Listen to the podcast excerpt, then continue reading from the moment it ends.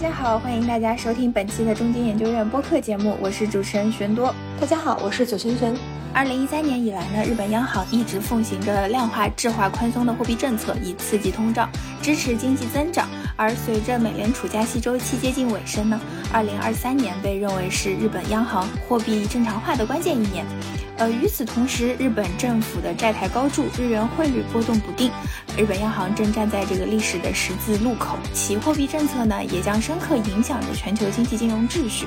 因此呢，本期节目我们非常荣幸的邀请到了中金研究部国际组日本负责人丁瑞。中金研究部长期追踪日本央行货币政策，那从二零二二年一月开始就以。中金看日银系列报告的形式，与大家分享日本央行的最新动向。今天，我们也将和丁瑞老师一起探究与日本央行货币政策有关的话题。欢迎丁瑞老师。哎，好的，谢谢恩多老师。我是这个研究部的国际组日本负责人丁瑞。我本人呢，在日本已经学习、生活、工作了十六年了。啊，今天非常荣幸啊，可以向大家各位朋友介绍我们关于日本研究的一些内容。那节目的一开始呢，我们想请丁润老师为我们简单的介绍一下日本长期以来的负利率金融宽松政策。好的，没有问题。日本央行目前的这个货币政策的框架的全称呢，叫做带有长短利率控制的量化质化宽松。这里面有很多的专业词汇啊，这个每一个其实都有它的特别的意义。我来简单介绍一下，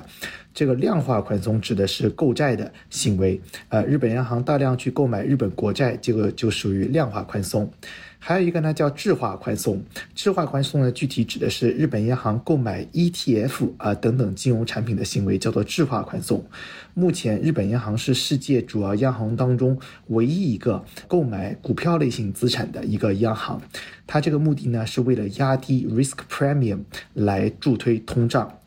然后还有一个前缀呢，叫做带有长短利率控制的。长短利率控制的，他说的这个长呢，指的就是十年利率，长端利率其实就是我们经常提及的 YCC 这么一个政策。呃，二零二三年的七月会议当中和十月会议当中，日本央行分别上调了这个十年利率的绝对的上限，并且呢，在十月的会议当中还把这个十年利率的这个绝对上限变成了一个相对比较模糊的上限。所以说，从我们的角度来看呢，就是在二零二三年当中，日本央行已经实质性的把这个 YCC，也就是对十年利率的管控，其实在实际意义上已经废除了。这个是长端利率。然后还有一个就是短端利率，这个就是所谓其他央行都有的一个政策利率。现在日本的这个政策利率呢，是实施的是负利率，在百分之负零点一的这么一个位置。这个就是日本央行的货币政策的框架。嗯，我们知道日本央行在过去有过两次退出宽松政策的尝试，但是最后的结果都失败了。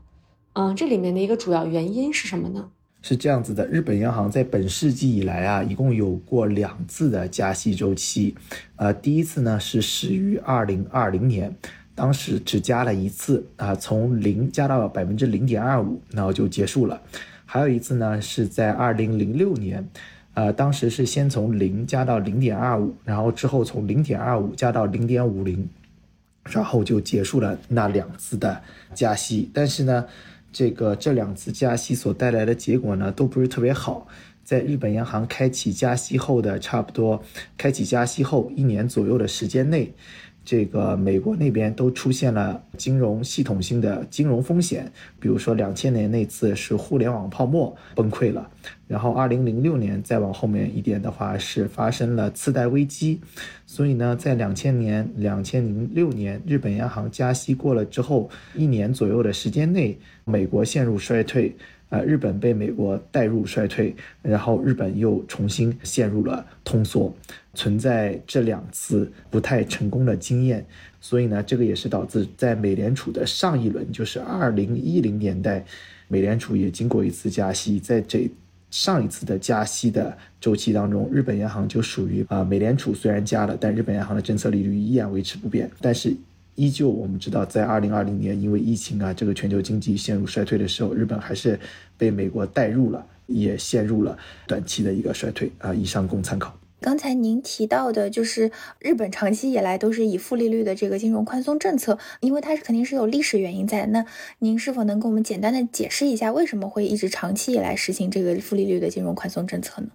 呃，为什么两千年、两千零六年这个加息的失败？刚刚我讲这个其实外部因素呃占主导，就是说。先美国加息，然后日本加息，然后过了一会儿，这个美国衰退，日本也被带入衰退，然后日本就又陷入通缩了。但是如果单纯说日本这边到底为什么它失败，它为什么着急去加息，这个我们认为啊，主要逻辑还是日本央行呢有一些过于的着急。呃，无论是两千年呢，还是两千零六年，都是物价的这个 CPI 同比才刚刚转正啊，日本央行就开始加息了。那它为什么这么着急呢？其实，再往下面说的原因，其实有主要有两个。第一点呢，是日本央行作为一个中央银行，它其实是也是不太喜欢零利率的，因为零利率就意味着你很难有降息的空间。那未来如果真的遇到衰退的时候，可能别的央行是可以通过降息来救经济的，但是日本央行可能一直放在零利率的话，就没有降息的空间，就没有招了。所以说，日本央行比较担心这样的情景，所以说在两千年和两千零零六年的时候，是这个叫退出过零利率，然后去加了一些息，这是一个底层逻辑。还有一个呢，这个是跟两千年的日本央行那次加息有关，就是在一九九八年的时候，日本央行法刚刚得到改正，然后日本央行的独立性大幅得到提高。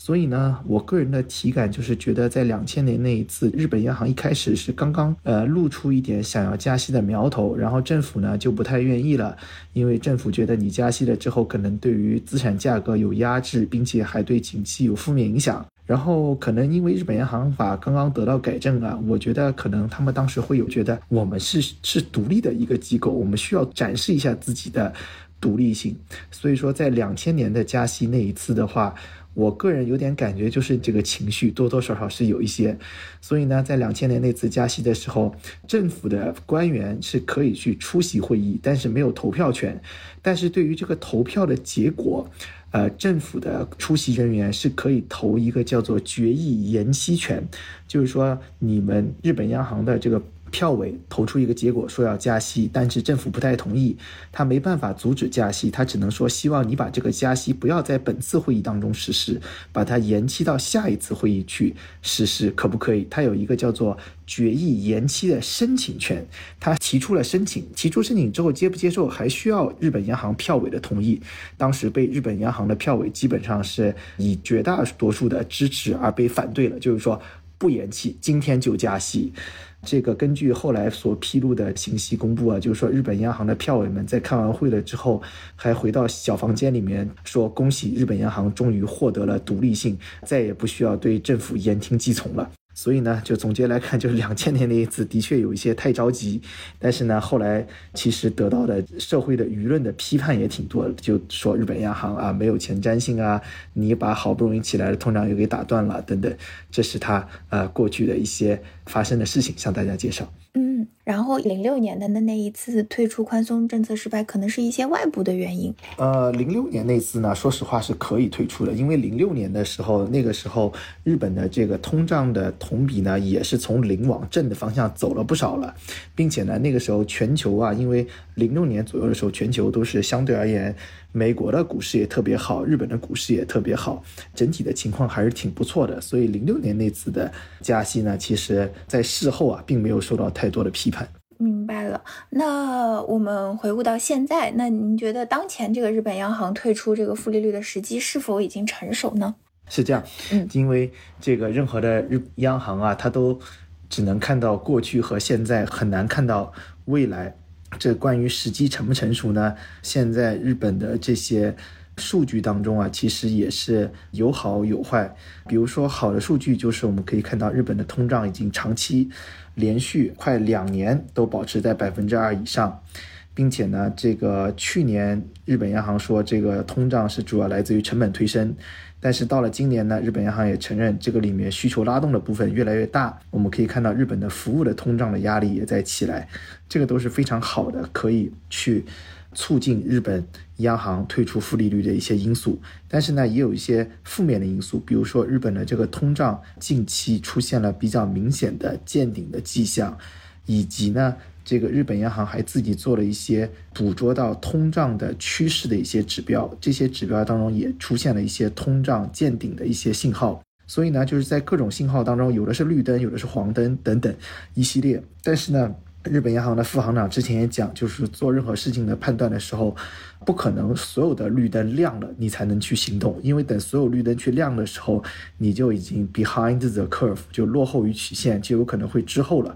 所以呢，日本央行现在他们也会综合呃考虑。我个人认为底层逻辑，日本央行是想退出，想借用本轮的这一个通胀去退出比较奇怪的负利率的政策的。因为如果现在不退出的话，这个可能快的话，三四四月份、三四月份左右，美联储就要降息了。这个等美联储降息的时候，日本央行再加息退出负利率的话，可能就会显得日本央行会变得更阴。呃，日本央行不希望给人造成这种印象，他们希望就是一个普通的退出负利率，并且呢，我们总体还是比较宽松的货币政策，这是他们希望给人达到的一个印象。所以我们认为，日本央行会赶在美联储降息之前完成退出负利率。并且这里还有一点需要介绍一下，就是这个负利率其实它是一个比较奇怪的一个制度，它是对超储里面，就是一般的商业银行在日本央行在中央银行里面是有超超储的这个部分，日本的超储呢，它把它分三块儿，呃，最底下的最基础的一层层呢，日本央行会给他们补贴一个百分之零点一的利率，然后第二层呢，中间一层呢是零利率，就是你在这我这儿放超储，我一年下来也不给你一分钱。然后最上面一层呢，叫做对应的是负利率，就是你放到第三层负利率的部分的话，你每放一一分钱的话，我每年会扣你百分之零点一的一个利率，它是有一个三层结构。那这个三层结构呢，其实负利率所对应的这个量啊。占它的超储只占百分之四点五左右，是非常非常薄的一个量。也就是说，大部分商业银行放在日本央行里的这个超储，都是对应的是零点一的正利率以及零利率左右。而这种惩罚性质的负利率对应的超储当中占比只占，呃百分之四点五，非常少。所以说呢，对于这些商业银行而言，这个惩罚性质并不是特别大，这个日本央行也不希望去以惩罚的性质去实施负利率，所以呢，现在来看的话，这个负利率象征意义比较大，但实质意义呃不是特别强的呃一种制度。如果像您刚才提到的，其实这个负利率只是一个象征意义大于实际作用的话，是否说这个影响并不会特别的明显？我是这样理解。对，现在呢，这个金融市场里面，尤其是日本金融市场里面，熟悉日本金融市场的人都认为，退出负利率的影响会相对比较呃局限，对于实体经济的影响比较局限，更多呢可能，但是呢，在情绪上就看怎么这个 narrative，你怎么去把你这个这个加息的行为给表达出来，让市场怎么去接受，其实还是挺重要的。如果你给别人展示一个非常阴的情况的话，那资本市场可能在短期内会受到一定的冲击，但是。如果你表达的好的话，像二零二三年的七月份和二零二三年的十月份，日本央行分别上调了 YCC 的上限，并且还在实际意义上把 YCC 给废除了。其实，在我们的角度上来看，日本央行就做得非常的好，因为它。我们其实，在站在二零二二年年底的时候，大家很多人认为日本央行会是一个大雷，觉得日本央行退出负利率的时候，有可能会引发全球资本市场的一个一一个巨震。但是我们看日本央行非常平滑的，在二零二三年的通过两次议息会议，就把 YCC 实质上给废除了，做的可以说是非常好。所以说，未来的负利率的退出可能也是这样的方式，就是可能会实际意义上来说会退，或者是做一个比较模糊的退的方式，但是嘴上呢依然会相对而言比较偏鸽一点来抚慰市场。然后具体的影响啊，其实对于实体经济，相当于是政策利率从现在的负的零点一啊变成到零附近，也就是说，政策利率只上行十个 bips，这个的话。对于任何的实体经济也好，其实冲击都是比较有限的，以及呢，还有一部分担心是觉得担心房贷的一个影响，因为日本的这个房贷当中九成都是变动利率去贷的这个房贷，而这个变动利率呢，它是根据一个叫做 prime rate，叫做最优利率去作为参考的。呃，有一部分这个人呢，就担心说，日本央行加息之后，会不会导致这个 prime rate 最优利率也上行，然后带动了变动利率上行，然后加大了家庭的这个还贷压力。呃，这个担心呢，其实我们研究了一下是不太有必要的，因为呢，首先现在的负利率是二零一六年的一月份的时候提出，二月份的时候开始实施的，但是呢，要知道的是，这个 prime rate 最优利率在二零一六年日本央行实施负利率前后，它并没有出现降息。所以呢，那倒过来讲，未来日本央行如果要退出负利率的话，那其实 prime rate 也是应当不变的，因为当时你当年该降的时候你没降，那现在人家把息给加回到原来正常的情况的时候，你也不应当加息，应当也会持平。所以呢，我们认为这个日本央行未来从负利率啊退到零利率的这么一个背景之下，这个对于房贷的变动利率的影响应当是非常非常有限的。啊，不影响家庭这个还贷的相关成本。但是呢，倒过来还得说一句，如果未来全球经济非常非常的好，美联储那边居然，嗯，你你有可能现在现在说的是降息啊，明年如果美联储倒过来讲说还有可能会加息呢，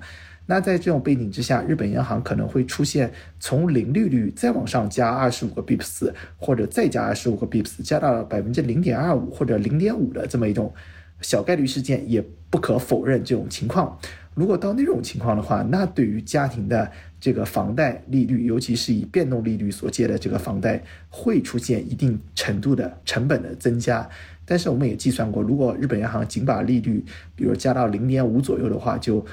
从零利率再加五十个 bips，这个对于家庭的还本付息的压力的话，也是相对而言呃比较有限的啊，不会说因为这个突然上去了之后，然后然后房价就崩了等等的情况。啊，目前是小概率事件。好的，谢谢丁老师关于这个历史上的一些分享。那我们也可以看到，今年这个日本的资本市场相对来说还是比较火热的。那如果央行退出这个负利率，对全球的经济形势，对其他的央行的政策会有怎样的一个连锁反应呢？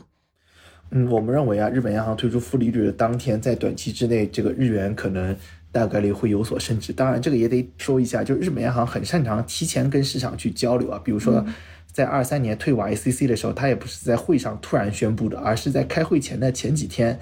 通过日本经济新闻的 leak 去跟市场交流了。所以呢，呃，未来它这个比如退出负利率的时候，也有可能会通过新闻媒体提前去跟市场交流，起到一个铺垫的作用。所以说呢，如果当新闻媒体一旦呃帮日本央行去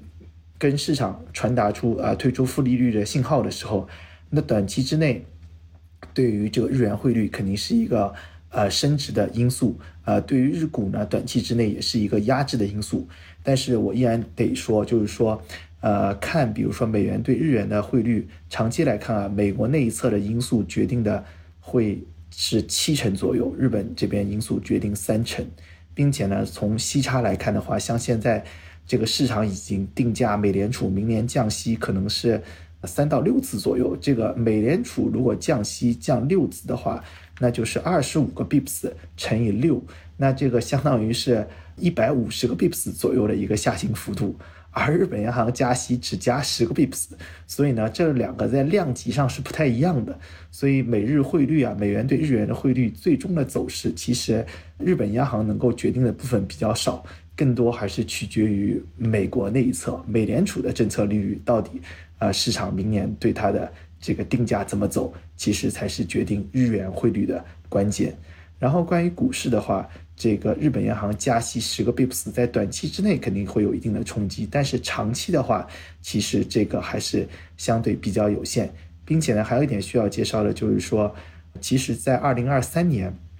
日本的通胀预期。呃，起来的是非常的多的。现在这个，比如说通过这个 TIPS，就是抗通胀的债券所算出来的这个叫 Break-even inflation，叫盈亏平衡通胀率的话，这个长期的通胀预测差不多是在一点五左右。而比如说企业对于未来这个涨价三到五年的通胀预测，可能是在呃百分之三到百分之五左右，而家庭。对于五年后的这个通胀的预期是到百分之五到百分之八左右，所以说在这个通胀预期这么高涨的背景之下，日本央行今年其实它维持政策利率不变，相当于是它的实际利率出现了非常大的下行，所以说反而是它的宽松力度在变得有所加大。所以呢，往明年走，我们日本认为日本的这些这个通胀预期啊，可能还会维持在比较高的一个位置。而日本央行呢，虽然它在名义利率值退出，比如说负利率就上十个 bips，但是它的通胀预期依然还是比较高的情况之下，它的实际利率依然是负的。所以呢，这种背景之下，对于股市啊、资本市场啊，其实还是起起到了一个比较支持的因素吧。呃，以上供参考。好的，还想请问一下丁瑞老师，那您预计这个日本央行货币政策正常化的一个节奏大概是什么样子的？关于这个时间上的一个安排，预计到什么时候会实现这个正常化呢？这个关于时期的话，现在市场的普遍预期呢，可能是四月份比较多，呃，集中在四月份。但是我们呢，可能比市场想象的稍微阴一些。我们认为最快的情况，一月份，呃，就有可能会呃宣布退出负利率。但是呢，同时这里还需要向大家介绍的就是，日本央行啊，它这个在这个政策利率决定的时候，它不是说在这个月的会议上决定当天就实施啊，它还需要研究一下到下个月去实施，因为它还这个东西其实牵扯到很多的方方面面，所以说。比如说，像二零一六年一月份，它是宣布退出负利率，但是负利率的实施是要到二零一六年的二月份才实施了负利率。那倒过来，这次如果这个他要退出负利率的话，我们认为也不排除一种可能性，就是一月份他宣布退出负利率，但是什么时候真正退呢？他说这个实施的时机是。二月份、三月份或者四月份等等啊，都有可能，它有可能会给出一个非常模糊的一个一个政策。呃，那其实我们可以看到，就是日本政府的这个债务问题，其实也是比较严重的，也伴随着就是现在这个日元的大幅度的波动。那么这两方面会对未来这个日本央行的货币政策制定产生哪些风险呢？或者有哪些影响呢？那我们先从日本的这个政府的债务角度先开始切入吧。首先呢，有个数字需要告诉大家，日本的中央政府所欠的债务对名义 GDP 的比率，目前大约在百分之二百六十的一个水平，是世界所有发达国家当中最高的一个水平，没有之一。我们所熟悉的，比如说觉得希腊它的债务会有问题，那希腊的这个比率是多少呢？是将近百分之一百七。我们说美国也担心这样的问题，那美国是多少呢？美国大约是百分之一百二左右，而日本是美国的两倍，呃，还带一点拐弯。所以呢，日本的这个政府真的可以说是在财务问题上，这个债务的杠杆率、负债率是比较高的，但是。大家可能会担心，觉得那那那日本财政为什么还不崩啊？等等，也会有这样的关心。这个其实呢，就要涉及到另一个角度，就日本虽然欠了很多钱，但是这个钱当中呢，外国的投资占比，外国人或者外国机构的投资占比只占百分之七。所以我们有一句话叫“这个内债不是债，外债才是债”。这句话其实在日本的这个国债市场当中也是得到应验的。所以说。哪怕这个它整体欠的债很多，但是呢，这个只有百分之七是海外的，呃，占比的话，在短期之内啊，日本的这个财政还是可以运转下去的。日本人就经常举一个例子，就是说，说这个我们国家欠这么多债，相当于什么情况呢？就相当于一个家庭，这个爸爸欠妈妈一百亿，爸爸负债一百亿，但是妈妈资产一百亿。这短期之内，你们家会不会破产呢？只要你们在家庭和睦的背景之下，你们这个家庭是不会破产的。啊，就举了这么一个形形象的例子，并且呢，还有一点需要介绍，刚刚说百分之七是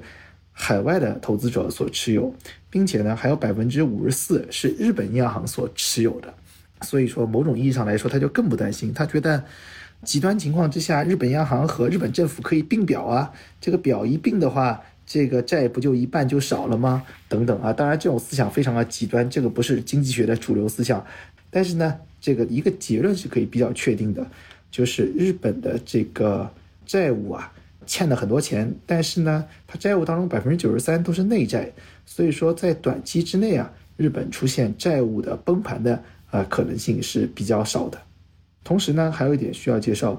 咱们老师也说到，那加息的对于日本央行会有什么样的影响？呃，这有几个数字需要介绍一下啊。首先，日本的名义 GDP 是多少呢？差不多是六百万亿日元。那日本一年财政支出是多少钱呢？差不多是一百呃呃一十四万亿日元。所以拿一百一十四啊除以这个六百的话，差不多是五分之一或者是六分之一左右，是就是说它的 GDP 的百分之二十左右是国家的支出的总规模。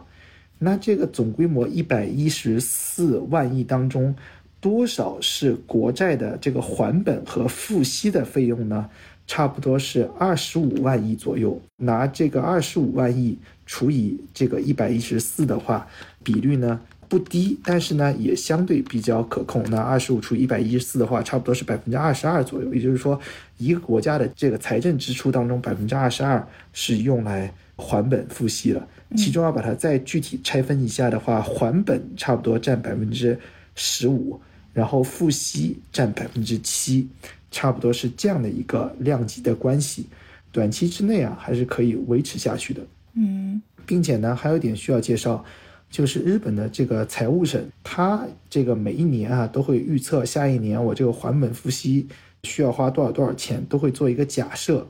这个假设呢，其实在二零二四年的时候，它这个假设做了很大的变更。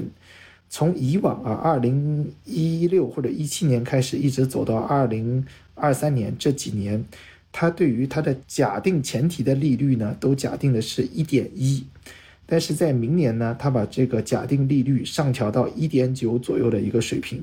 啊，这个水平呢就接近于二安倍经济学初期，就是二零一三一四年左右的一个水平了。就是他主动的去思考，就是说未来可能利率会上来啊，那我们在做假定的时候就把这个假定的利率给放上去。那这个放上去之后呢，这个带来的国债费用就还本付息的费用啊，会出现小幅的增长。这个小幅真的是刚刚讲，这个国债费现在占日本财政总支出是百分之二十二，哪怕考虑到这层因素之后。这个可能也只不过是从百分之二十二变到百分之二十三啊左右的一个一个百分点的变化，为什么呢？因为这个利率上升了之后，对于过去的旧债的成本是不变的，只会对它新发行的这个国债的还本付息费用的成本会有一定的增加。所以说，毕竟它存量比较大，增量比较少，所以说短期之内对于日本的财政的压迫啊是比较少的。OK，明白了。所以就是，其实这个日本的债务问题从外面看来比较严重，但是其实来说，就是影响还好。那我想问一下，就像我们这个货币政策的调整，后续会对日元的波动有哪些影响呢？是这样子的，这个我们认为，这个退出负利率，毫无疑问，这个从边际上而言，对于日元会是一个呃升值的。因素，但是呢，如果日本央行真的明年也只不过从负利率调到零利率的话，那只有十个 bips 的波动，这个就由日本央行所带来的日元的升值压力，这个是非常非常少的。经过我们的计算啊，就是像日本央行，比如说只把政策利率从负零点一调到零左右，给美美元对日元的汇率所带来的这个量级的话，我们觉得只可能会有一个日元左右的一个影响。就从比如说现在日元是一百四十二左右，可能就掉到一百四十一。当然这都是理论上的啊，理论上只有一日元，但是可能给人的感觉会，比如当天肯定会，或者说新闻开始 leak 的当天，肯定会情绪上比较重，有可能每日汇率会从比如说一百四十二。呃，掉到一百三十九，下来三日元左右，可能会有这样的情况。但是理论上，经过我们的测算，可能这个影响就一日元。那更多影响每日汇率的，就如同我刚刚所说的是，美联储的货币政策到底市场对它的定价会怎么变？如果明年，比如说美国经济进一步的弱化萎靡了，那市场进一步的加深对美联储降息的定价的话，那在这种背景之下，那日元肯定是进一步升值的。总体而言呢，就是说还是说美国这一侧对美日汇率的影响更大，所以说日元汇率今后怎么样，还得看这个市场对于美联储明年政策利率的定价的走势。那还有一个关于这个时间上和比较近期一点的问题哈，在十一月到十二月初之间，呃，因为我们当时看到很多新闻，还是会传递这个央行想要这个退出负利率的这样的一些信号。但是到了十二月中旬之后，感觉这个日本央行态度上呢又发生了一些转变，在这个表达上呢又相对来说比较谨慎了。那这里的一个原因是什么呢？最近啊，日本央行是出现一个变化的，就是说在十二月初或者十一月到十二月初之之间。这感觉，日本央行还是在非常积极的向市场传达出一些好像边际上想要退出负利率的一些信号。但是呢，到了十二月中旬之后，哎，日本央行又又变得鸽了，他说话又开始变得谨慎起来了。这个原因是什么呢？包括这个十二月份的日本央行议息会议的会后的记者招待会的时候，池田行长的发言也感觉上。整体的这个语调来说是比较鸽的，这个变化的原因，我们认为是可能来自于内阁的一些压力。那为什么会这样呢？因为近期这个日本的岸田内阁的内阁支持率只有两成左右，或者有一些舆论调查显示是低于两成的。所以说，在内阁支持率比较低的情况之下呢，岸田内阁可能就不希望。这个货币政策方面出现一定的变数，所以说这个也是可能最近牵制日本央行没法这么快退出负利率的一个因素之一。以上供参考。我们从二零二二年的一月份开始就开启了一个系列，叫做“中金看日银”。日银是什么呢？就是日本银行。中国的中央银行叫做中国人民银行。日本的中央银行呢，叫做日本银行啊，简称叫日银，这个就相当于是中金对日本央行的一个系列的追踪的报报告，已经有两年的历史了，并且呢，我们在过去已经发行了三十六篇的系列报告，一直对日本央行有着非常定期全面的追踪，并且在二零二三年的这个七月会议和十月会议。呃日本央行做出调整的时候，之前我们也做对了前瞻，所以呢，这个对日本央行货币政策比较感兴趣的朋友，欢迎在微信里面就搜啊“中金看日银”，可能就会搜到我们的报告。呃，感谢大家的多多的支持。非常感谢丁月老师这次给我们来介绍了这个日本央行的这个货币政策，然后我们也学习到了很多。我像丁月老师刚才说的，关注我们这个中金看日银的系列。如果大家对我们有什么评价，或者是希望听到的内容，欢迎大家给我们留言。那非常感谢丁月老师，我们这期节目呢就先到此结束了，谢谢，谢谢。